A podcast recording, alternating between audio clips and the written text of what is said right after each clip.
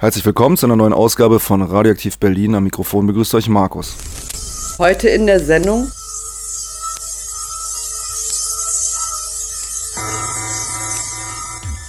Wir freuen uns besonders heute einen Mitschnitt aus Frankfurt aus dem Club Voltaire präsentieren zu können. Dort hat am 30. November einen Abend unter dem äh, Titel Geheimdienstkontrolle ein makabrer Witz stattgefunden. Referent war ein ehemaliger Mitarbeiter des Parlamentarischen Kontrollausschusses und Richter außer Dienst beim Bundesgerichtshof namens Wolfgang Neskowitsch. Er war äh, als Mitglied des Bundestages für die Partei Die Linke in diesem Ausschuss und hat jahrelang versucht, die Regierung und die Geheimdienstkontrolle dort zu kontrollieren und er berichtet von seinen Erfahrungen und warum er zu dem Schluss kommt, warum die Geheimdienstkontrolle in diesem Land ein makabrer Witz ist. Ich wünsche gute Unterhaltung und übergebe an Wolfgang Neskowitsch. Und Gregor Gysi hat mich sehr früh damit konfrontiert, dass er gesagt hat, Wolfgang, ich möchte, dass du für uns fürs parlamentarische Kontrollgremium kandidierst. Parlamentarische Kontrollgremium ist entgegen weit verbreiteter Auffassung nicht das Gremium, das die Nachrichtendienste kontrolliert, sondern rechtlich gesehen die Kontrolltätigkeit der Regierung über die Nachrichtendienste kontrolliert.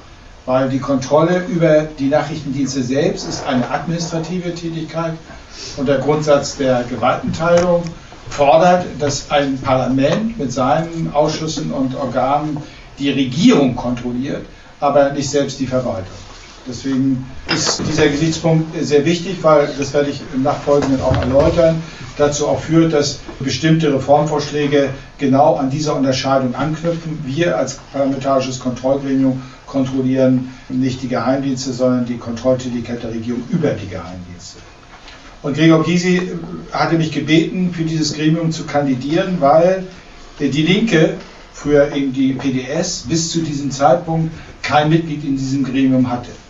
Das lag daran, dass das Gesetz eine Besonderheit hat, die sonst eigentlich im parlamentarischen Betrieb unüblich ist, die erstaunlicherweise das Bundesverfassungsgericht auch legitimiert hat.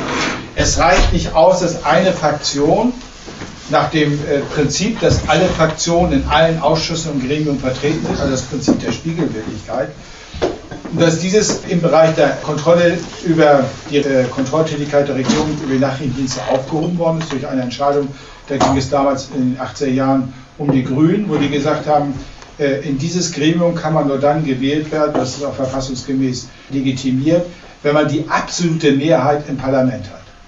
Also es reicht nicht aus, dass man von seiner Fraktion, wir hatten damals in der ersten Legislaturperiode 54 Abgeordnete, dass die einwählen, sondern ich musste 312 Stimmen haben. Das heißt, ich musste auch die Stimmen der SPD, der CDU und der FDP damals haben. Diese Stimmen hatte die vormalige PDS bis dahin nie bekommen. Er sagt, Wolfgang, also du bist parteilos, du bist ja auch mal Mitglied bei uns, und du bist Bundesrichter. Also das wagen die Konservativen nicht, dich nicht zu wählen. Also ich werde den Kauder sagen, vom Stalinisten bis Neskowitsch können wir jeden anbieten. Und einen müsst ihr wählen. Also das ist gesetzlich vorgesehen. Und wir geben euch gleich die Möglichkeit, den in dieser Hinsicht besten von uns zu wählen. Also nee, das hat dann auch funktioniert. Ich wollte eigentlich nicht in dieses parlamentarische Kontrollgremium. Ich habe zwar viel Erfahrung gehabt in meiner vorigen politischen Tätigkeit mit äh, Sicherheitsbehörden als Strafrichter ohnehin, aber äh, das war eigentlich nicht etwas, äh, was ich so mir als Ziel gesetzt hatte. Andererseits fand ich das ganz spannend und äh, ich war mir auch klar, wenn ich da reingehe mit meiner richterlichen Sichtweise, nicht mit der Sichtweise eines Juristen, sondern der Sichtweise eines Richters, dass ich da sicherlich auf viel Widerstand stoßen würde, aber andererseits auch die Möglichkeit hätte, einfach in diesen Mythos des Geheimen in gewisser Weise zu durchdringen. Und ich bin dann auch in dieses Gremium gewählt worden, bin in diesem Gremium sieben Jahre geblieben. Ich habe, äh, einige werden das vielleicht in der Presse entnommen haben, aufgrund der Umstände, die ich in meinem Land äh, Brandenburg, ich würde mal sagen, erleiden musste, mich entschlossen, die Fraktion der Linken zu verlassen und im Gesetz ist ausdrücklich geregelt, sobald man seine Fraktion verlässt, scheidet man auch Kraft Gesetzes aus diesem Gremium aus, sodass ich insgesamt sieben Jahre in diesem Gremium tätig gewesen bin. In dieser Zeit habe ich, glaube ich, ganz wesentlich dazu beigetragen, dass wir den sogenannten BND-Untersuchungsausschuss eingerichtet haben. Damals waren selbst die Grünen, weil es auch um die Verwicklung von Fischer und anderen ging, was Murat Kurnaz, Al-Masri und andere anbetraf, gab es da eigentlich bei den Grünen nicht so viel Bereitschaft und bei der FDP auch nicht. Aber es ist uns dann gelungen, diesen BND-Untersuchungsausschuss einzurichten. Ich bin da auch mal äh, der Linksfraktion in diesem Bereich gewesen und habe dann im Wesentlichen auch die Klage damals im BND-Untersuchungsausschuss wegen der verfassungswidrigen Behinderung der Ausschussarbeit durch die Bundesregierung eben äh, beim Bundesverfassungsgericht initiiert und auch äh, durchgeführt. Und die Klage haben wir auch gewonnen, allerdings leider erst am Ende der Legislaturperiode. Was juristisch heißt, dass dann, wenn die Regierung, und damals ging es auch um das Thema Folter, äh, äh eben äh, uns verfassungswidrigerweise daran hindert, äh, bestimmte Beweismittel zu erheben, also uns keine Aussagegenehmigung erteilt, Zeugen benannt werden oder auch geschwärzte Akten anliefert und das in verfassungswidriger Weise, ähm, dann hätten wir eigentlich eine neue Beweisaufnahme machen müssen und das ist dann in der 17. Legislaturperiode, also der Zeit von 2009, 2013 nicht geschehen. Aber ich habe auch, wie gesagt, nicht nur sieben Jahre Erfahrung gehabt im Umgang in diesem Gremium. Ich habe gut zwei Jahre in diesem BND-Untersuchungsausschuss gesessen. Bin auch der einzige Abgeordnete gewesen, der wirklich mal eine Woche beim BND in Pullach gewesen ist, auch in Bad Aibling, dort wo diese Abhöranlagen installiert sind. Äh, in dieser einen Woche habe ich, glaube ich, schon eine Spürung von dem bekommen, was Mitarbeiterinnen und Mitarbeiter äh, des BND eigentlich machen. Ich weiß, ich hatte zum damaligen Zeitpunkt äh, eine Mitarbeiterin, eine Juristin aus dem Leitungsstab des BND, ich will nicht sagen als Aufpasserin, als Begleiterin, als Erklärerin zur Seite gestellt bekommen, als wir zum Flughafen äh, nach äh, München zurückfuhr und sagte, Sie, Herr ich bin seit zehn Jahren beim BND im Leitungsstab als Juristin und ich habe in dieser einen Woche mehr erfahren, als in diesen ganzen zehn Jahren vorher. Das ist dem Prinzip zuzuschreiben, das heißt Need to Know. Man bekommt also, das ist eine alte geheimdienstliche Grundregel, nur so viel zu wissen, wie man gerade im Rahmen seines Auftrages braucht. Und alles das, was sonst an Querwissen erforderlich ist, äh, das bekommt man im Regelfall nicht zu wissen. Also, das kommt, dazu komme ich nachher auch, ähm, führt zu einem Punkt, äh, der auch äh, zur Frage, ob überhaupt Geheimdienste kontrollfähig sind oder nicht, wenn man auch solche Prinzipien hat. Ähm, dazu komme ich später. Ich erzähle das hier ein wenig ausführlicher, um deutlich zu machen. Ich glaube, wenn man äh, sich äh, mit der Frage der Kontrollfähigkeit äh, von Nachrichtendiensten auseinandersetzt, dann ist es auch wichtig, dass man auch äh, darlegt, also welche Einblicke man gewonnen hat und welche Grundlage eigentlich letztlich äh, den Reformvorschlägen und den Veränderungsvorschlägen, die man hat, äh, hier zugrunde liegt. Wichtig ist, ich hatte das eingangs schon betont, ich bin nicht als Politiker hospitalisiert, sondern ich bin als Richter sozialisiert. Und das hat eigentlich auch meine Arbeit in diesem Gremium bestimmt. Das heißt also, ich bin ein Richter, der Politik macht und ich bin nicht ein Politiker, der mal Richter war. Ähm, das heißt, ich habe mich also dann dieser Gesetzesmaterie, um die es geht, äh, mit der sagen wir, innerlichen Haltung eines Richters zugewandt. Und ich habe die Alltagsopportunität von Politik äh, zwangsläufig, weil sie nicht Teil meines Wesens ist, hinten angestellt äh, und habe dann nur häufig eben erleben müssen, dass man dann immer daran erinnert wurde, dass man eben äh, nicht im Gerichtssaal ist, sondern dass man eben äh, in der Politik ist was ein grober Irrtum meiner Kolleginnen und Kollegen darstellt, weil das, was wir in diesem Gremium machen, eigentlich äh, Rechtsschutz der Bürgerinnen und Bürger sein müsste. Äh, man muss wissen, dass unser Grundgesetz in Artikel 19 Absatz 4 eine Bestimmung enthält, die ganz zentral ist. Die besagt nämlich, dass immer dann, wenn öffentliche Gewalt den Bürger und die Bürgerin in ihren Rechten berührt und betrifft, dass dann die Justiz berufen ist, zu kontrollieren, ob das richtig oder falsch war. Das nennt man die Rechtsweggarantie. Das heißt also, unser Grundgesetz geht davon aus, das ist ein ganz wichtiges Verfahrensgrundrecht, dass die Bürgerinnen und Bürger darauf vertrauen können, dass es eine Instanz gibt, die die Exekutive, den Staat zügelt. Wie überhaupt unsere Grundrechte eigentlich Abwehrrechte gegen einen unvernünftigen Staat sind. Also viele äh, wissen gar nicht so richtig, welchen Sinn und Zweck unsere Grundrechte haben. Unsere Grundrechte ja, institutionalisieren praktisch Misstrauen gegen den Staat. Also das Grundrecht auf äh, Informationsfreiheit, das äh, Grundrecht auf Versammlungsfreiheit, ähm, das Grundrecht auf Religionsfreiheit So, also die Grundrechte sind Abwehrrechte gegen einen unvernünftigen Staat, weil die Grundrechte von ihrer Idee immer implizieren, der Staat ist der Böse und er könnte mir meine Rechte nehmen, die eben in diesen äh, Artikel 1 bis 19 genannt sind. Und äh, das wird im Hinblick auf die Vorratsdatenspeicherung deutlich, dass die Vorratsdatenspeicherung wirklich einen Paradigmenwechsel darstellt. Und zwar ganz einfach deswegen, weil da genau der umgekehrte Prozess stattfindet. Der Staat misstraut seinen Bürgerinnen und Bürgern, indem er dieses Misstrauen eigentlich gegen jeden Bürger institutionalisiert. Die Vorratsdatenspeicherung geht davon aus, jeder könnte mal, was ja auch nach der Lebenserfahrung nicht ganz fernliegend ist, eine Straftat begehen. Und in Vorsorge dafür sammle ich jetzt schon alle Daten. Aber das ist vor dem Hintergrund der Idee der Grundrechte letztlich eine Pervertierung, weil es eigentlich das Grundgesetz von den Füßen auf den Kopf stellt. Der Staat ist jetzt auf einmal der Gute und die Bürger sind die potenziellen Gefährder. Das ist aber nicht das Bild unserer Verfassung. Ähm, vielleicht wird das sehr deutlich und, deswegen bringe ich auch sag mal, diesen allgemeinen Teil vorweg, weil das, äh, wenn man überhaupt verstehen will, was Geheimdienstkontrolle bedeutet, da muss man eigentlich wissen, in welchem verfassungsrechtlichen Kontext sich das Ganze bewegt.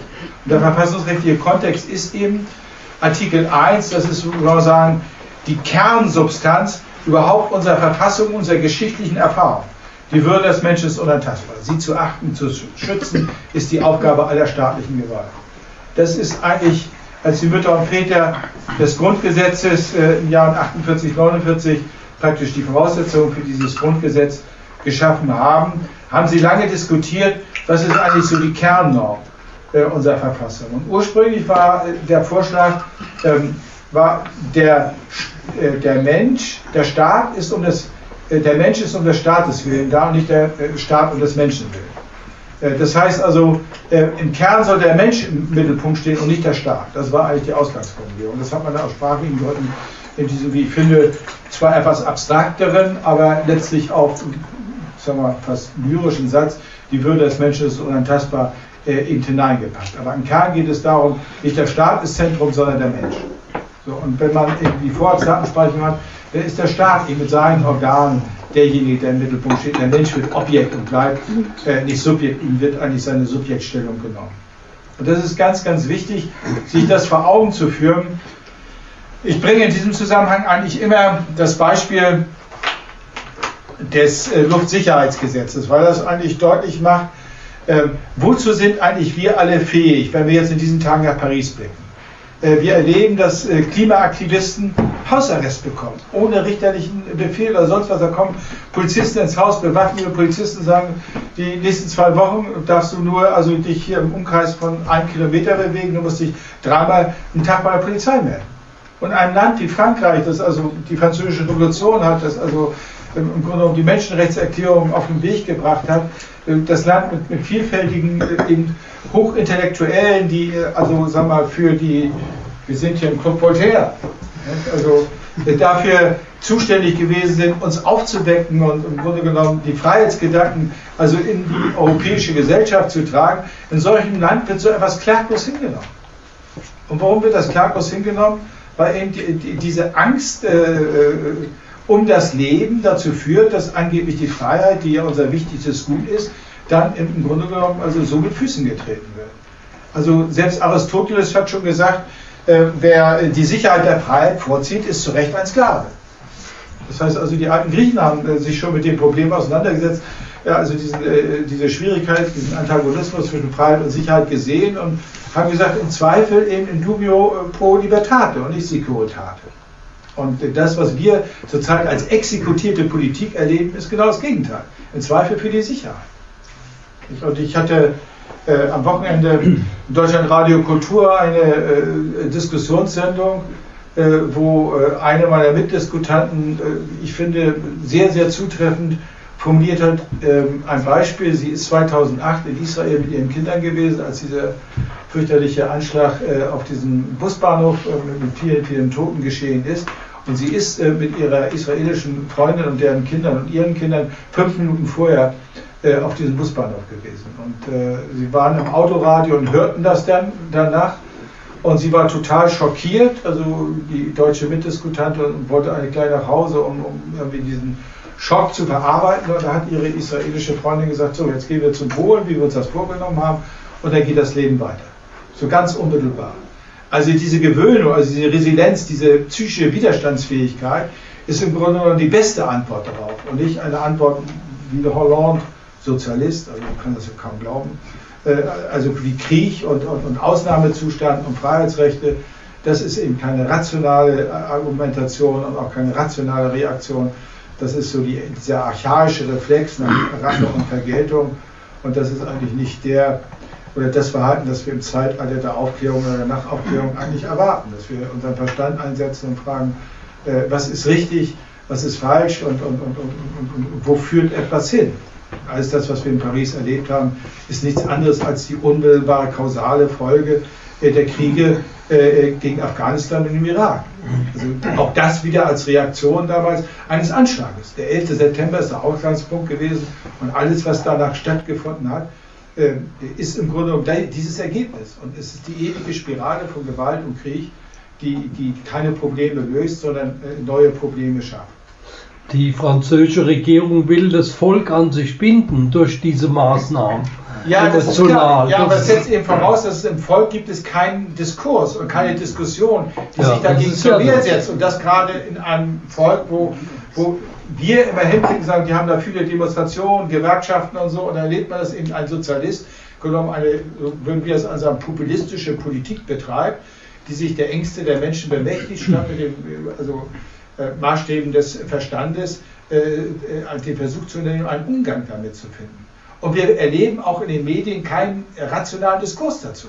Das wird im Mainstream der Medien genauso behandelt und begraben, äh, wie das Inter Hollande auch tut. Und äh, wenn man denkt, dass innerhalb von einem Tag eigentlich die Regierung uns auf einmal auch mit dieser Teilnahme an diesem Krieg konfrontiert und das wird im Bundestag auch durchgewunken, das ist alles schrecklich. Und ähm, äh, ich komme ja hier, bin ja hier in Frankfurt, äh, Sie wissen alle, äh, wir haben ja dieses Thema, was eigentlich der Rechtsstaat erreichen soll, dass man ihn im Rechtsstaat Terror, Terror nicht bekämpft. Ich erinnere an den CIA-Folter-Report, wo eben also auch die Vereinigten Staaten eigentlich mit, mit klar völkerrechtswidrigen Reaktionen, das ist nicht nur sind nicht nur die Drohnenmorde, sondern das ist auch eben die Folter, darauf reagiert haben. Und wir haben hier in Frankfurt den Vizepolizeipräsidenten Herrn Daschner gehabt, der bei der, Entziehung, äh, bei der Entführung von dem Jakob von Metzler auch eben äh, Folter an, hat androhen lassen und, und ist dafür auch verurteilt worden, auch zu Recht.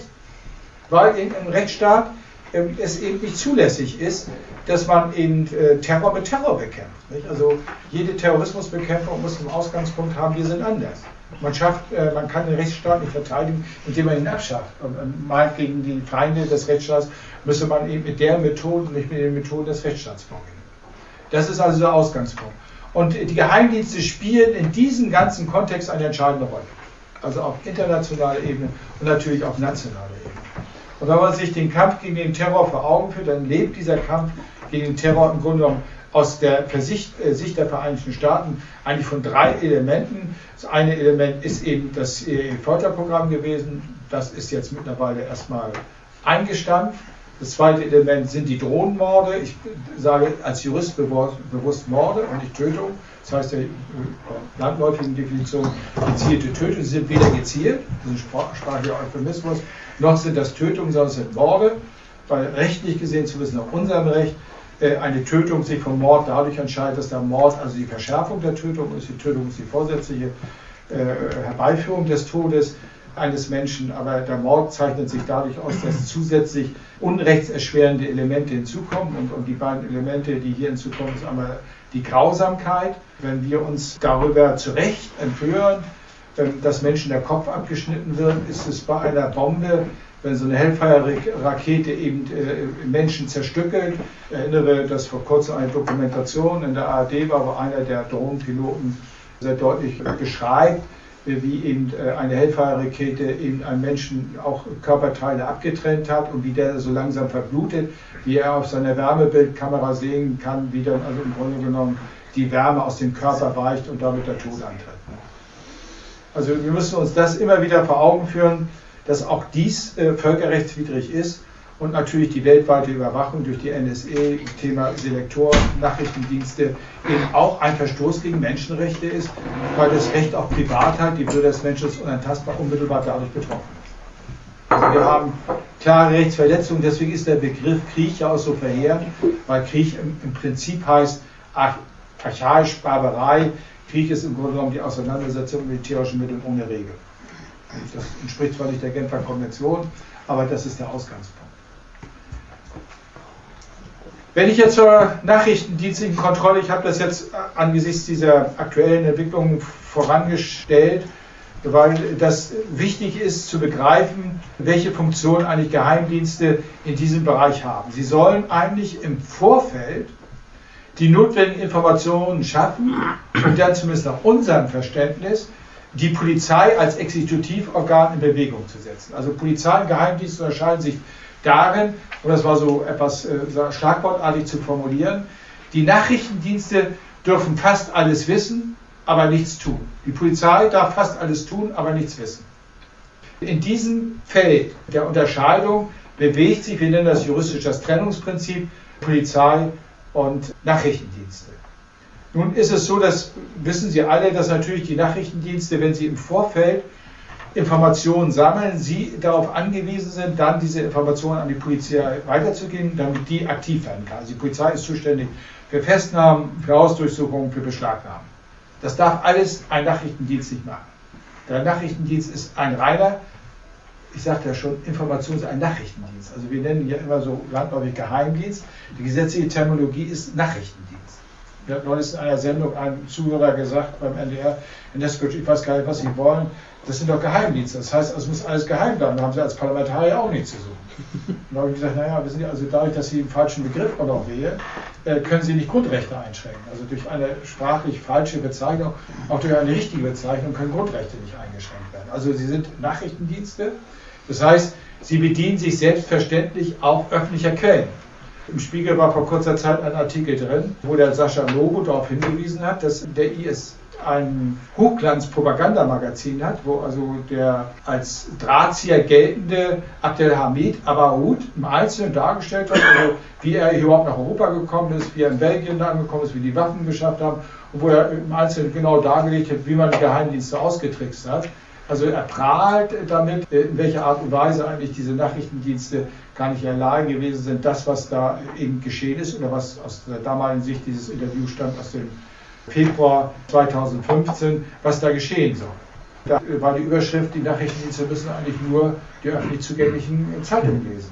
Also dann kriegen sie unter Umständen mehr Informationen, als wenn sie eben äh, über Selektoren, Millionen, Millionen Selektoren, Selektoren sind Suchbegriffe, eben, wie man sagen, den gesamten Kommunikations- und Internetverkehr möglichst versucht abzuhören und dann über Algorithmen dann irgendwann eine Bewertung vorzunehmen. Über die Effektivität von Geheimdiensten gibt es überhaupt keine belastbaren Aussagen.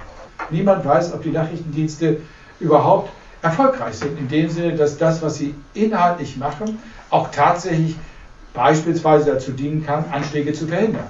Wir haben ein einziges offizielles Dokument, das ist der CIA-Folter-Report des äh, US-Geheimdienstausschusses, in dem im Einzelnen genau dargelegt ist, dass das, was die CIA der Öffentlichkeit in den USA mal versucht hat zu verkaufen, dass diese Folter tatsächlich Anschläge verhindert ist, eine einzige Lüge war. Es gibt keinen einzigen Fall, die haben alle Fälle untersucht, die haben sechs Millionen Dokumente über fünf Jahre ausgewertet und all das, was die CIA über den Erfolg des Folterprogramms sagt, war gelogen. Und ich persönlich habe nach meinen Erfahrungen nicht die geringste Veranlassung zu meinen, dass unsere Nachrichtendienste anders sind. Es gehört im Grunde genommen zum Gehen der Nachrichtendienst nach den Prinzipien von Täuschen, Tarnen und Tricksen, sich nach außen hin zu orientieren. Und ich wüsste nicht, weil natürlich die behauptete Erfolghaftigkeit geheimdienstlicher Arbeit gleichzeitig ja die Existenzsicherung darstellt. Warum Nachrichtendienste darauf verzichten sollten, den Erfolg oder den behaupteten Erfolg anders darzustellen, als er in Wirklichkeit ist. Denn sie haben den unschätzbaren Vorteil, dass das, was sonst in jedem Betrieb, in jedem ja. Unternehmen herrscht, ein öffentlich kontrolliertes Controlling stattfindet. Mhm. Es gibt keinen Nachweis, wenn ich zum Beispiel an den Fall Sauerlandgruppe denke, es steht fest, dass ein Anschlag verhindert worden ist. Mhm. Aber es steht nicht fest, welche einzelnen Informationen kausal dafür waren, dass dieser Anschlag verhindert worden ist. Es ist öffentlich immer gesagt worden, das waren Informationen, die also aus dem Informationsaufkommen der NSE stammen. Ob das stimmt, weiß niemand. Niemand weiß das. Das ist einfach nur eine Behauptung, die wird aber, wenn Sie heute Talkshows sehen, überall, Bosbach und Co., sagen immer, das war so. Die mhm. tun so, als wenn es ein Naturereignis war, so jeden Tag, jeden Tag geht die Sonne auf. Auf diesem Niveau wird diese schlichte Behauptung, die durch nichts belegt ist, wird die gehandelt und wird also als, als äh, unumstößliche naturwissenschaftliche Tatsache dargestellt. Es ist nichts anderes als eine Behauptung. Ich hatte vorhin gesagt, also als Richter bin ich es gewohnt, wenn irgendjemand etwas sagt, ich möchte die Tatsachengrundlage haben. Ich möchte jetzt, also ich würde gerne wissen, wie sah die Information aus? Das kann eine ganz normale FBI-Argumentation gewesen sein oder ein Hinweis aus ganz normalen, äh, sagen wir mal, kriminalistischen Aufkommen wo irgendjemand einen vernommen hat und der hat irgendwas gesagt und so. Äh, niemand ist dagegen, dass diese Arbeit stattfindet. Begrüße ich ausdrücklich. Das Entscheidende ist, ob man sich eben auf, auf, auf diese Datenüberwachung beschränkt, in der Hoffnung, dass man dadurch mehr rauskriegen würde, als das, was man schon immer, solange es Kriminalistik gibt, herausbekommen hat.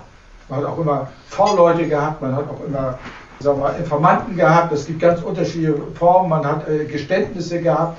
Und das sind natürliche Erkenntnisquellen. Man hat Zeugen gehabt, äh, mit denen man sehr viel machen kann. Dieser CE-Folter-Report weist eben nach, dass gerade das, äh, was zum Beispiel äh, das FBI über ihre Verhörmethoden, die keine verschärften waren, wo es darum ging, dann äh, wir mal, jemanden Vorhalte zu machen oder ihm auch Versprechen zu machen, dass man dann sowas auf der Ebene der Kronzeugenregelung äh, regeln könnte, dass sie dadurch viel mehr Erkenntnisse gewonnen haben, als jemals die Folterprogramme in der Lage waren.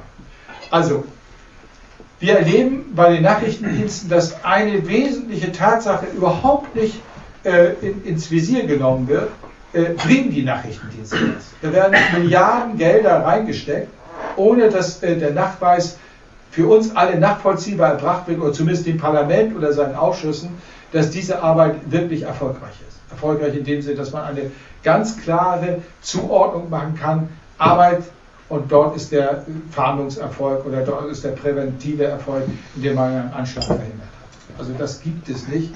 Für mich ein Phänomen, dass also dieses Parlament also so, ich sage das mal deutlich, inkompetent ist, dass es sich einfach auf Behauptungen der Nachrichtendienste verlässt, ohne das, was eigentlich äh, äh, nachvollziehbar sein sollte, dass man Beweise haben möchte, dass man Belege haben möchte. Äh, und dann kann man immer genau sagen, wenn ich nur einen Erfolg habe, nehmen wir mal an, und, und ich gebe dafür Milliarden aus, dass man dann sagt, ja, da ist der Grundsatz der Verhältnismäßigkeit verletzt. Also man muss ja auch sehen, an welcher Grenze äh, man sagt, und hier würde ich wirklich eine Obergrenze der Zumutbarkeit setzen, hier setze ich diese personellen Mittel ein, hier setze ich diese finanziellen Mittel ein und dann habe ich nur so dürftige Erfolge. Auch das kann ja eine Bilanz sein, das kann den Blick schärfen. Äh, stattdessen wird, ich habe das jetzt gerade in diesen Tagen, wir haben das Vertrauensgremium, weitere 500 Stellen bei den Nachrichtendiensten gebilligt, ohne dass man für den Erfolg äh, eine irgendwie geartete, nachvollziehbare Grundlage hat. Ja, wie, wie kommt man eigentlich zum BND? Wir hatten an der Schule, wo ich unterrichte, jetzt vom Verfassungsschutz, Hessischen Verfassungsschutz zwei Leute, der eine war Islamwissenschaftler, hat er jedenfalls behauptet, hat Philosophie studiert. Können wir die Frage dann doch äh, nachher? Ja, ja, klar. Also wir, wir, wir diskutieren ja, nachher überhaupt kein Problem. Also, Alles klar, natürlich. Vielleicht kann ich das hier nochmal im Zusammenhang darstellen. Also, Sie sehen, dass wir eine ganz wesentliche Voraussetzung eigentlich, die eigentlich in einer parlamentarischen Demokratie zum Standard gehören sollte, in diesem Bereich gar nicht haben. Und die Geheimdienste haben eben den riesen Vorteil, dass sie sich äh, im Grunde genommen auch verstecken können. Das klingt scheinbar plausibel, zu sagen, naja, also wenn wir über unsere Erfolge Auskunft geben würden, dann würden wir ja unsere Ermittlungsmethoden verraten. Also Elias Canetti hat ja einmal gesagt, die kraftfalsche Argumente beruhen auf ihrer extremen Falschheit. Mhm. Und das ist so ein Anwendungsfall. Nicht? Also man kann sagen, umso dümmer, also auf den ersten Blick einleuchtender, umso erfolgreicher äh, ist das in der Wirkungsmächtigkeit, wenn man mit solchen Argumenten kommt. Also das ist, äh, also ich kenne keinen Betrieb, ich kenne kein Unternehmen, ich kenne also nichts in unserer Gesellschaft, wo man mit so einem einfältigen Argument äh, wie diesem, das muss geheim bleiben, die Leute zum Schweigen bringen kann. Das gilt auch für meine Richterkollegen. Also wenn ich mir die Rechtsprechung angucke, sowohl das Bundesverfassungsgericht als auch des zuständigen sechsten Senats beim Bundesverwaltungsgericht, da herrscht eine so hohe Ehrfurcht, also vor diesem Mythos des Geheimen, dass es mich schaudert. Also ich sage, also jeder, der seinen Verstand beisammen hat, äh, der muss ja nicht besonders ausgeprägt sein, er muss nur kritisch sein. Also es ist nicht eine Frage luxuriöser intellektueller Ausstattung, es ist schlichtweg einfach eine Frage des Willens, sich dem mal zu stellen, was die Nachrichtendienste äh, uns in diesem Bereich eigentlich an intellektuellen Trivialitäten anliefern. Das ist erstmal für mich ein Kernbereich, wo ich sage, also solange das nicht geklärt ist, äh, macht nachrichtendienstliche Kontrolle keinen Sinn, weil das ist immer so, äh, wenn ich äh, ein Unternehmen gründe, das ich viel Geld, viel Personal, viel Technik stecke, dann will ich natürlich in erster Linie äh, wissen, äh, bringt das überhaupt was? Äh, und das ist eigentlich in unserer Gesellschaft Standard überall und ausgerechnet bei den Nachrichtendiensten nicht. Wenn ich jetzt zur Kontrolle selbst komme, dann finde ich, ist immer ein Bild von Isaac Newton sehr äh, plastisch und einprägsam. Der hat einmal gesagt, was wir wissen, ist ein Tropfen, was wir nicht wissen, ist ein Ozean. Das ist ungefähr das Unwissen des parlamentarischen Kontrollgremiums. Also das ist schon, das zu sagen nach sieben Jahren, dann ist das eigentlich eine desaströse Bilanz, weil ich damit nichts anderes zum Ausdruck bringe, als ich sage, die Nachrichtendienste werden nicht kontrolliert. Die Veranstaltung heißt hier ein makabrer Witz. Äh, als ich damals aus Pullach gekommen bin, habe ich im Spiegel ein Interview gegeben. Da habe ich nicht das Wort makaber, da habe ich einfach nur gesagt, das ist ein Witz, das ist ein Placebo, ähm, das ist eine Beruhigungspille. Aber äh, Nachrichtendienste Kontrolle findet nicht statt. Sie müssen jetzt überlegen, wir sind neun Abgeordnete. Nach dem Gesetz sollen wir uns einmal im Vierteljahr mindestens treffen. Wir haben uns natürlich jeden Monat getroffen, aber auch das ist, wenn Sie sich vorstellen, es sind 10.500 Mitarbeiter, die den Nachrichtendiensten angehören. Da kommen neun Abgeordnete, die sich zwischen drei und fünf äh, Stunden einmal der, äh, im Monat treffen. Ist völlig absurd, dass die, auch wenn es nur um die Kontrolltätigkeit der Regierung ist, dass die in der Lage wären, auch nur einen Ansatz zu kontrollieren. Dieses Personal, dieses Verhältnis der Personen von Kontrolleuren und zu kontrollierenden liegt. Das ist nicht ausschlaggebend. Sie müssen dann weiterhin wissen, äh, wir haben das ist ein bisschen geändert worden. Wir haben keine Stellvertreter. Also wenn ich zum Beispiel von der Linksfraktion äh, zu einer solchen Veranstaltung auf Krankheit nicht gehe, kann ich keinen Vertreter entschieden. Es gibt keinen Vertreter. Ähm, es war bis äh, 2009 auch so, dass wir nicht mal Mitarbeiter hatten. Also ein Abgeordneter oder ein Mitarbeiter ist so wie ein Wachhund ohne Gebiss. Nicht? Also das kann man im Grunde genommen vergessen. Also wir sind in zentraler Weise von äh, Mitarbeit abhängig, weil die Vielfältigkeit einer Abgeordnetentätigkeit also äh, eine solche Mitarbeit äh, unverzichtbar macht. Das haben wir eigentlich erst 2009 überhaupt geändert. Wenn Sie jetzt ins Gesetz selbst reingucken, sich überlegen, wie ist eigentlich die Informationsbasis? Im Gesetz selbst steht eigentlich nur drin, Sie sollen informiert werden. Das ist also praktisch eine Informationsverpflichtung, die die Regierung hat, die wir kontrollieren sollen. Die Regierung soll uns über die allgemeine Tätigkeit der drei Nachrichtendienste des BND, MAD ist der militärische Abschirmdienst und das Bundesamt für Verfassungsschutz. Dazu sollen sie uns über die allgemeine Tätigkeit berichten und über Vorgänge von besonderer Bedeutung. Allgemeine Tätigkeit heißt, äh, allgemeine Tätigkeit heißt, die können Sie erzählen, was Sie wollen. Also allgemein ist das, was irgendwie immer passiert. Nun sollen Sie uns von Vorgängen erzählen von besonderer Bedeutung. Also ob ein Vorgang von besonderer Bedeutung ist, ist ein Wertungsakt. Er setzt voraus, dass man alle sagen wir, Tätigkeiten, die dort ablaufen, alle Vorgänge, dass man die sieht und dass man jetzt die Dinge, die von besonderer Bedeutung sind, hervorhebt. Wenn ich als Abgeordneter die gesamte Tätigkeit gar nicht kenne, dann weiß ich gar nicht, ob ein Vorgang, den äh, ein BND-Mitarbeiter, Mitarbeiter eines Nachrichtendienstes uns über die Regierung schildert, überhaupt ein Vorgang von besonderer Bedeutung ist oder was eigentlich ein Vorgang von allgemeiner Bedeutung ist. Mit anderen Worten, der Gesetzgeber hat es gestattet, dass die uns erzählen können, was sie wollen. Also es gibt Nachrichtendienste, die sagen, das parlamentarische Kontrollgremium und seine äh, Stunden sind Märchenstunden. Also da können die erzählen, was sie wollen und so gibt es ja meistens, was ja ganz interessant ist, wenn man sich das anhört und so, auch Dinge, die man so spannend findet. Aber eine konkretisierte gesetzliche Verpflichtung, was Sie sagen, gibt es eben nicht. Ich nenne das entgrenztes Recht. Albert Camus hat einmal gesagt, es gibt keine Gerechtigkeit, es gibt nur Grenzen. Damit hat er gemeint, äh, in einem Rechtsstaat muss es immer so sein, dass das, was erlaubt ist, klar abgegrenzt wird von dem, was verboten ist.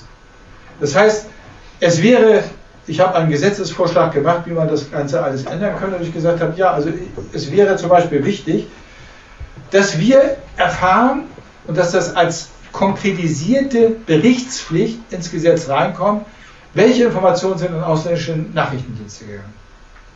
Und dass man dann, das wäre ganz wichtig, wenn man das so beschreibt, kann man sagen, dann und dann haben die an die USA und dann kommt so ein Whistleblower wie, wie Snowden und sagt, ja, also diese Informationen haben wir bekommen und gucke ich rein, sage ich, haben wir eigentlich so eine Information bekommen? Nö, Gesetzesverstoß.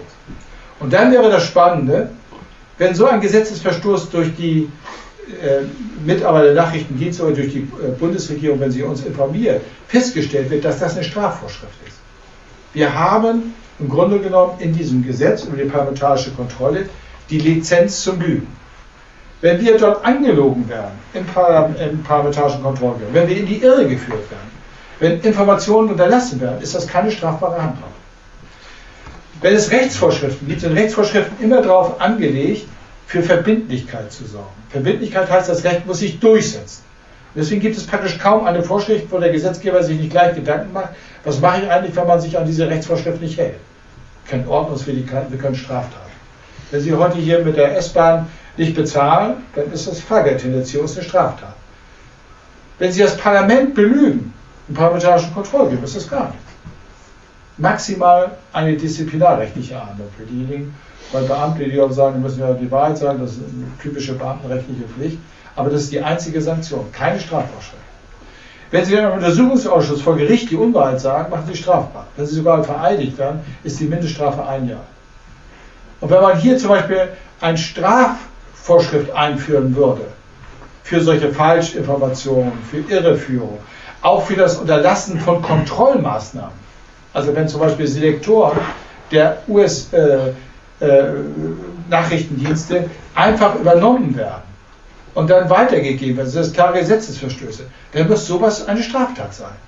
Und das müsste auch als Straftat äh, so bestraft werden, dass die Mindeststrafe ein Jahr ist was für Beamte immer bedeutet, man verliert seinen Job und man verliert seine Pensionsansprüche, maximal. Wenn wir solche Vorschriften hätten, hätten wir über all die Skandale, bin ich sicher, würden wir darüber nicht, es würde immer noch Fälle geben, weil Strafvorschriften setzen notwendigerweise voraus, dass es immer Gesetzesbrecher gibt und die wird es dann auch geben.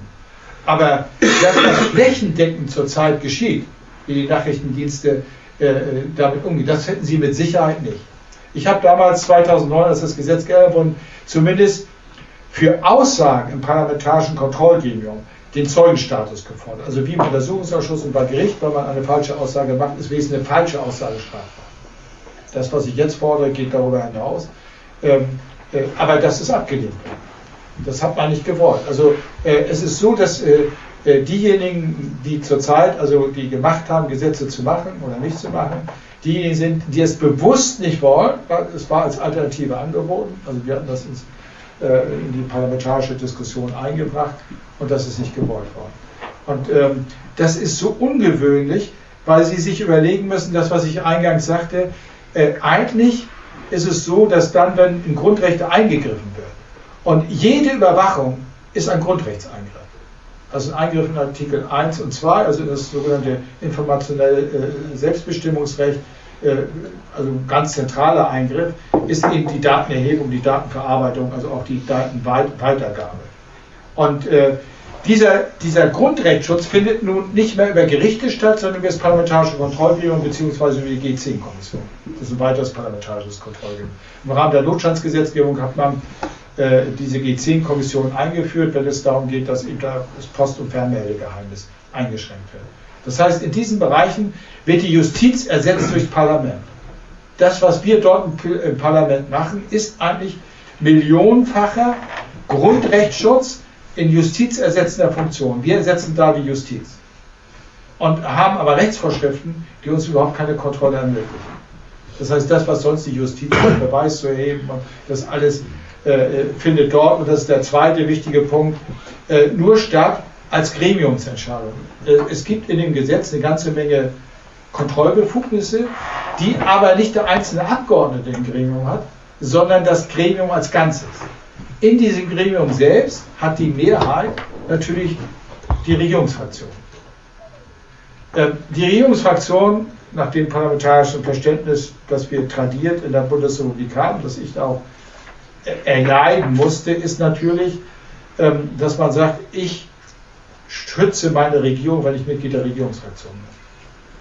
Man hat also als Regierungsfraktion in diesem Gremium überhaupt kein Interesse, also so wie das bisher tradiert äh, gewesen ist, der eigenen Regierung in die Parade zu fahren. Äh, ich sag mal, äh, ich nenne das immer Antriebsarmut. Äh, dieser Bereich ist eigentlich äh, gesetzlich institutionalisierte Antriebsarmut, weil es eben dieser parlamentarischen Erfahrung entspricht, ähm, der eigenen Regierung. Ich hatte ja vorhin gesagt, wir kontrollieren die Regierung. Und wenn wir jetzt also Fehler, Missstände, Skandale feststellen in dem Gremium, dann äh, entspricht das einfach äh, parlamentarischer Übung, dass äh, die Regierungsvertreter äh, nicht willens und, und, und auch, bereit sind, äh, die Regierung zu kritisieren. Es gibt Ausnahmen, aber das ist der Grundsatz. Äh, wir haben in der 16. Legislaturperiode, also zwischen 2005 und 2009, das Gesetz über diese parlamentarische Kontrolle geändert, weil Herr Röttgen und Herr Scholz damals als parlamentarische Geschäftsführer der SPD und der CDU äh, im Rahmen des BND-Untersuchungsausschusses sich so vor der Nase vorgeführt haben, dass sie gewisse Änderungen vorgenommen haben, sodass ich mehr sagen würde, also die parlamentarische Kontrolle geht, was wir wissen, ist ein Tropfen, was wir nicht wissen, ein Ozean. Ich habe im Parlament gesagt, was wir jetzt wissen, ist eine Pfütze, was wir nicht wissen, ist ein Ozean. Also es hat eine gewisse Verbesserung gegeben, aber die reicht mitnichten aus und die hat es auch nur gegeben, weil eben Röttgen und Scholz gesagt haben, also ich lasse mich nicht länger hier so vorführen. Also da war so, ich sag mal, die persönliche Betroffenheit und die, die Restbestände von Ehre oder Ehrhaftigkeit als Abgeordneter, die sind da mobilisiert worden, jenseits im Grunde der Loyalität zu den Regierungsfraktionen. Das ist das einzige Gesetz, das ich in der ganzen Zeit im Bundestag erlebt habe, das wirklich aus der Mitte des Parlaments kam. Alle Gesetze, die wir sonst im Parlament verabschieden, äh, sind im Wesentlichen Vorgaben aus der Regierung, also die aus dem Ministerium kommen. Äh, da war es sogar so, dass damals Steinmeier Schäuble und, und auch Jung, also als Verteidigungsminister, als Innenminister, Schäuble als Innenminister und Steiner als Außenminister, ähm, dass die damals Briefe an die Fraktion geschrieben haben, diesen Gesetzentwurf, der aus der Mitte des Parlaments kam, nicht zu verabschieden. Was ganz ungewöhnlich war. Also drei Minister, die gesagt haben, wir möchten nicht, dass die Koalition, war ja damals eine äh, FDP, CDU, äh, eine SPD-Koalition, dass die äh, eben ein Gesetz verabschieden, das Sie eigentlich als Minister nicht wollten. Das ist dann noch verabschiedet worden. Das war also eine ganz seltene Ausnahme, wo mal das, was ich eben beschrieben habe, dass eigentlich die Regierungsfraktionen in diesem Gremium äh, auch Regierungspolitik machen, äh, durchbrochen worden ist. Aber nur durchbrochen worden ist, weil, wie gesagt, dann diese Reste äh, sagen wir, parlamentarischer Ehrhaftigkeit in einem geweckt und entdeckt wurden. Gab es da später Reaktionen? Nein, das ist dann ja so verabschiedet worden. Man muss auch sagen, aus meiner Sicht auch noch viel zu wenig, weil man diesen entscheidenden Schritt nicht gemacht hat, dass jeder Abgeordnete die Kontrollbefugnisse, die im Gesetz angelegt sind, wahrnehmen muss. Also es muss ein Minderheitenrecht sein. Also in der parlamentarischen Demokratie ist es so, anders als in der konstitutionellen, dass das Spannungsverhältnis nicht zwischen Regierung und Parlament liegt, sondern zwischen Minderheit und Mehrheit. Und wenn man wirklich Kontrolle im Gremium will, da muss jeder Abgeordnete dieses Recht haben. Also äh, wenn ich sagen will, ich will jetzt diesen äh, BND-Mitarbeiter hören, wenn ich jetzt sage, ich will jetzt diese Akte einsehen, was man alles nach dem Gesetz machen kann, dann brauche ich immer die Zustimmung der Regierungsfraktion. Und die haben eben äh, nicht dieses Bedürfnis, dass ich dann also unter Umständen denen jetzt sage, komm, aber hier steht das ganz anders drin, als ihr es bisher behauptet habt. Sondern äh, da liegt es nahe, dass die natürlich dann äh, dieses Bedürfnis dass ich äh, formuliere, dass sie dem nicht entsprechen. Das ist die Üblichkeit im Parlament. Es ist immer so, alles, was von der Opposition kommt, wird abgelehnt. Also ich habe ganz wenige Fälle erlebt, äh, also Sie kennen es ja, wenn der Fraktionszwang aufgehoben wird, so bei ethischen Fragen, äh, dass dann eben äh, dem Parlament, wie jetzt bei der Sterbehilfe, die Möglichkeit eröffnet wird, wirklich so zu entscheiden, wie es in Artikel 38 drinsteht, also dass man so entscheidet, ohne Aufträge und Weisungen. Nicht? Das ist also, Gewissen wird immer so formuliert in der Öffentlichkeit, vom Gewissen steht im Grundgesetz nichts drin. Einfach äh, der Abgeordnete freies Mandat entscheidet frei, äh, so wie er das für richtig hält, ohne Aufträge und Weisungen. Aber das ist von der Lebenswirklichkeit längst überholt. Da ist das Grundgesetz praktisch derogiert. Ja, äh, ich komme jetzt zum Schluss. Ich habe Sie ja auch schon jetzt gleich fast eine Stunde in Anspruch genommen. Ich sehe einigermaßen, sagen wir mal, ermattete, aber auch noch nicht, äh, äh, sagen wir sagen, ermüdete Gesichter. Ähm, ich mute Ihnen noch äh, knappe zehn Minuten zu und dann bin ich auch äh, damit durch. Ähm, es gibt eine ganz äh, wesentliche Vorschrift, also ich hatte jetzt schon gesagt, wir brauchen ganz klar konkretisierte Berichtspflichten. Wir brauchen ganz klar eigenständige Rechte jedes einzelnen, also Kontrollbefugnisse jedes einzelnen Abgeordneten. Ähm, wir brauchen eine gute und kluge Whistleblower-Vorschrift. Also wir haben im Gesetz eine Bestimmung, dass sich Mitarbeiter der Nachrichtendienste an das parlamentarische Kontrollgremium wenden können. Gleichzeitig aber muss äh, in diese, äh, dieses sich wenden auch dem äh, jeweiligen Nachrichtendienst zur Kenntnis gebracht werden. Mitglieder muss ich, also seinem Dienstherrn selbst offenbaren, das ist völlig absurd. Äh, man kann sich vorstellen, dass eine solche äh, Whistleblower-Vorschrift, äh, also die ja dazu dienen soll, den Kontrolleuren eine breitere Erkenntnismöglichkeit zu eröffnen, dass die nicht funktionieren kann. Also wir brauchen natürlich eine Vorschrift, wo sich Mitarbeiter Nachrichtendienste an uns wenden können, ohne dass die Nachrichtendienste was davon erfahren. Also das ist völlig klar. Ähm, auch das trägt zu einer Verbreiterung unserer Informationsbasis bei. Dann brauchen wir ähm, Zugang zur sogenannten Präsidentenrunde oder zur nachrichtendienstlichen Lage. Das ist ein ganz ein spannendes Thema. Ich hatte ja vorhin gesagt, dass wir die Nachrichtendienste äh, nicht kontrollieren, sondern die Kontrolltätigkeit der Nachrichtendienste durch die, über, durch die Regierung über die Nachrichtendienste. Und die Regierung hat als wichtigstes Kontrollinstrument die sogenannte Präsidentenrunde eingerichtet. Das heißt, sie treffen sich einmal in der Woche, wo die wichtigsten Vertreter der Nachrichtendienste, aber auch äh, des Bundesanwalts, des Justizministeriums, des Außenministeriums, je nachdem, äh, um was es dort gerade in dieser Gesprächsrunde geht, sich treffen. Man hat diese Runde eingerichtet, weil eben die Administration, sprich das Kanzleramt, das ist letztlich zuständig für die Nachrichtendienste, es ist äh, originär zuständig für den BRD, aber auch für die Koordination der anderen beiden Nachrichtendienste, dass man genau wissen will, was habt ihr gerade als Strategie bei euch, was sind eure Probleme auch in einzelnen äh, sagen wir, Operationen, die ihr zurzeit durchführt. Das heißt, dort findet eigentlich die Kontrolle der Regierung statt. Im Fußball würde man sagen, das ist die Schnittstelle. Also wo man die schönen Pässe hinspielen muss. So, da ist es natürlich für mich wichtig als Kontrolleur, dass ich dabei bin. Weil dort findet eigentlich die Kontrolle der Regierung über die Nachrichtendienste statt.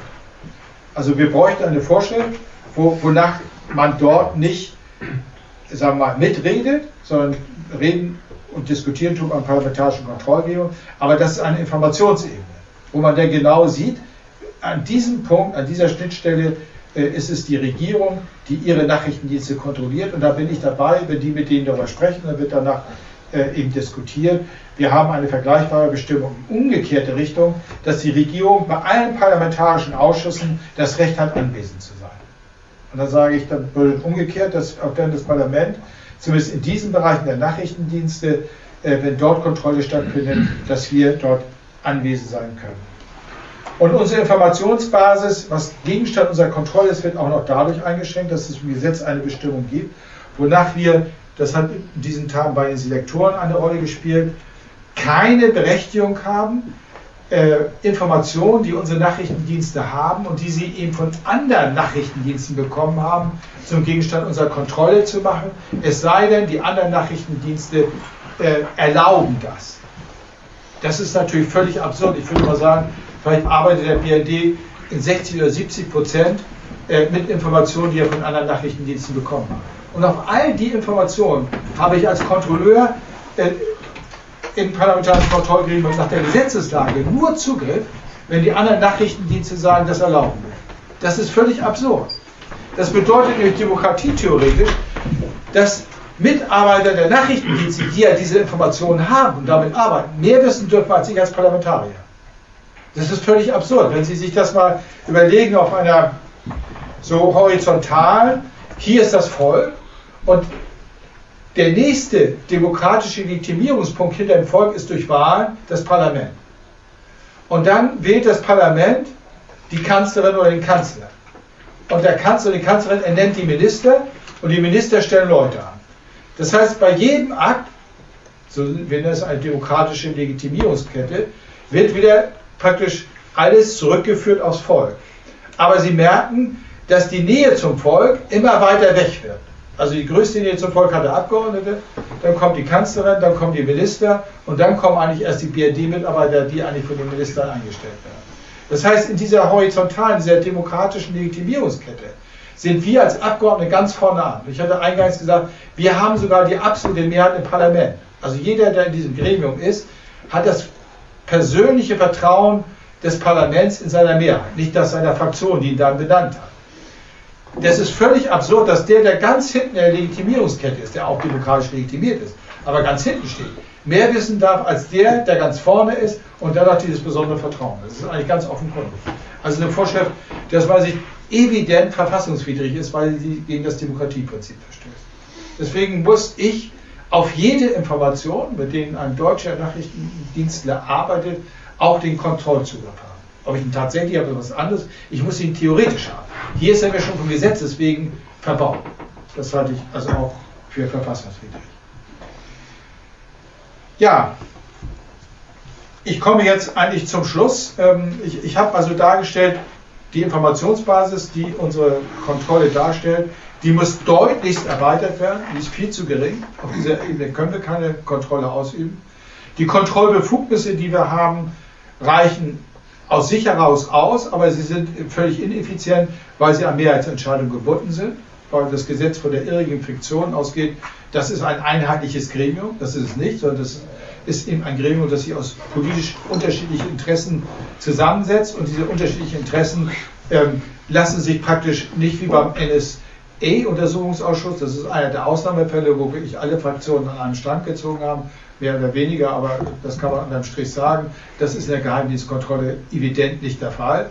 Das erleben Sie auch bei den Wahlkämpfen, wenn ich an Oppermann und Co. denken, was sie alles äh, damals, als die NSE-Erkenntnisse von Snowden kamen, was die alles im Wahlkampf gesagt haben und wie sie heute das decken, dass Snowden hier nicht herkommt, damit er vernommen werden kann vor dem NSE-Untersuchungsausschuss. Das ist absurd. Und also die, sag mal, dieses, dieses Hauen und Stechen zwischen Opposition und Regierung, äh, je nachdem, ob man Opposition in der Regierung ist, äh, das verhindert eigentlich ähm, äh, diese Kontrolle.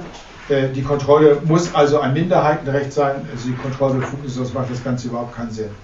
Das Wichtige ist auch, dass man Sanktionen hat, wenn eben ähm, gegen die Vorschriften, um die es geht, verstoßen wird. Wir, wir sollen die Einhaltung von Vorschriften kontrollieren. Das haben wir zurzeit nicht. Wir haben weder Strafvorschriften noch haben wir die Möglichkeit, was in der Politik ja üblich ist, das Wissen, das wir im Gremium erworben haben, in die Öffentlichkeit zu tragen. Also es geht ja um politische Prozesse, wo eigentlich die äh, Opposition, wenn sie wenigstens das Recht hätte, ähm, die Regierung zu kritisieren, wenn es Missstände gibt, die man in so einem parlamentarischen Kontrollgremium aufdeckt. Wir müssen mit all dem Wissen, das wir uns dort erarbeiten, gerade als Opposition, dieses Wissen mit ins Grab nehmen. Also der Erfolg, der einem sonst äh, äh, ermöglicht wird, wenn man äh, Skandal oder Missstände aufdeckt, äh, der findet dort nicht statt. Weil es eine strafrechtliche Vorschrift gibt, die uns daran hindert, also äh, die Geheimhaltungsvorschrift, wenn ich die äh, äh, verletze, mache ich mich strafbar. Das heißt, wir haben hier den seltenen Fall, dass ähm, wir eigentlich unter Umständen viel arbeiten als Politiker, also jetzt gerade zumindest als Oppositionspolitiker. Die Regierungspolitiker können sich ja immer zurücknehmen und sagen, lass die doch kommen. Und selbst wenn sie kommen, dann haben wir ja die Mehrheit im Gremium und lassen die einfach auflaufen. Aber wenn man also, sagen wir mal, dies und jenes rausfindet durch geschickte Fragen, also es gibt ja viele Optionen, die man dort hat, dann muss man schweigen. Und wenn man jetzt irgendwas durchführt, geht man das Risiko ein, sich strafbar zu machen. Das ist völlig absurd. Es gibt keinen Bereich, äh, der äh, eigentlich, äh, sagen wir, im politischen Bereich einen daran hindert, Politik zu machen. Man kann hier nur Politik machen, weil man Straftaten begeht. Also das muss geändert werden. Es gibt eine Vorschrift im Gesetz, die tatsächlich es ermöglicht, ähm, wenn eine Zweidrittelmehrheit das beschließt, dass man Vorgänge, die im Gremium Gegenstand von Beratung nach außen trägt. Aber man braucht wieder jetzt sogar eine Zweidrittelmehrheit. Es liegt auf der Hand, dass die Regierung nicht das geringste Interesse hat, wenn man also irgendwas ausgebuddelt hat, meist in der Rückwirkung, weil Journalisten was ausgebuddelt haben.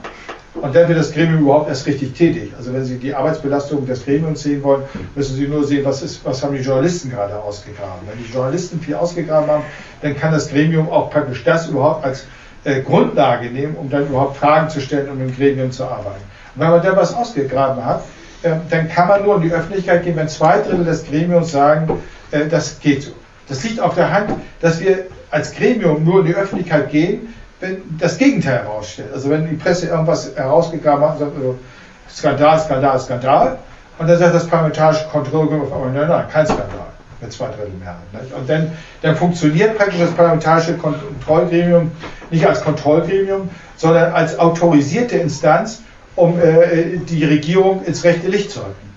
Weil, also wer das sich mal so, ich habe das ja nun die sieben, acht Jahre verfolgt, mal so anguckt, dann staunt man nur, wenn das parlamentarische Kontrollgremium sagt, das war alles okay, dann ist das für die Öffentlichkeit wie ein Richterspruch. Nicht? Das war alles okay. Nicht? Also, ob dann äh, die Minderheit sagt, das war überhaupt nicht okay. Nicht? Also wir waren neun Abgeordnete, wenn Ströbel und ich gesagt haben, das war überhaupt nicht okay, war das bis zu einer Gesetzesänderung überhaupt nicht möglich, dass wir uns äußern konnten.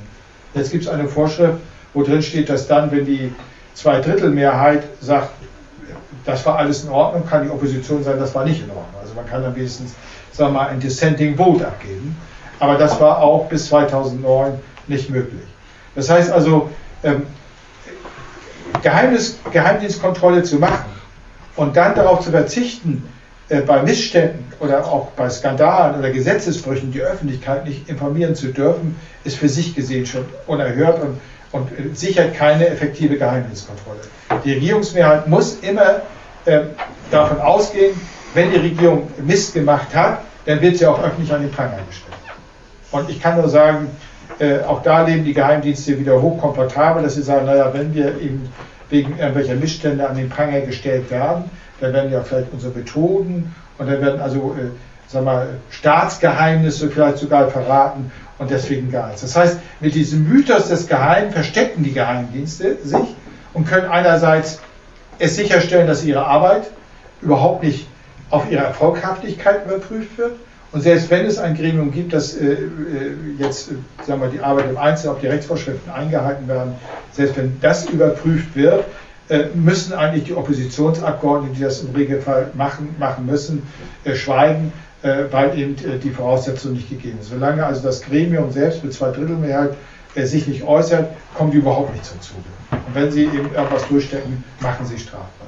Sie merken schon, also so kann eine Geheimdienstkontrolle nicht funktionieren. Und wenn ich Ihnen eingangs mit der Überschrift gesagt habe, das ist ein makabrer Witz, mögen Sie jetzt selbst entscheiden, ob sich diesem Urteil anschließen oder nicht. Ich darf mich für Ihre Aufmerksamkeit bedanken.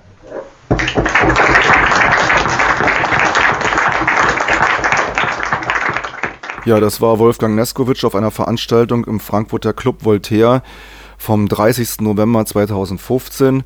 Wolfgang Neskowitsch ist Richter außer Dienst beim Bundesgerichtshof und zeitweilig war Mitglied des Bundestages und für die Partei Die Linke mehrere Jahre Mitglied im parlamentarischen Kontrollgremium über die Arbeit des Verfassungsschutzes und die Kontrolle der Bundesregierung darüber. Das war unsere Sendung für diese Woche. Die normalen Rubriken, unter anderem auch die Kolumne von Mumia Abu Jamal, entfallen daher. Die könnt ihr aber heute Abend im Community Radio bei den Kolleginnen und Kollegen von Studio Ansage ab 19 Uhr hören. Ansonsten verweise ich nochmal auf unseren Podcast www.mumia-hörbuch.de. Dort auf Radio klicken und dann Podcast, Livestream und alles weitere, Kontakt zur Sendung und so weiter und so fort. Ich verabschiede mich am Mikrofon. Markus sagt Tschüss, bis zur nächsten Woche. Macht's gut.